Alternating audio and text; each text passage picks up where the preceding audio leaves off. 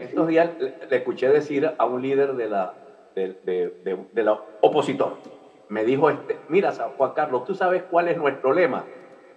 de campaña, María Corina nos une. bueno, está bien. y, qué bueno que María Corina esté en el juego representando a un segmento importante de la población que se ha radicalizado probablemente por eh, pérdida de esperanzas,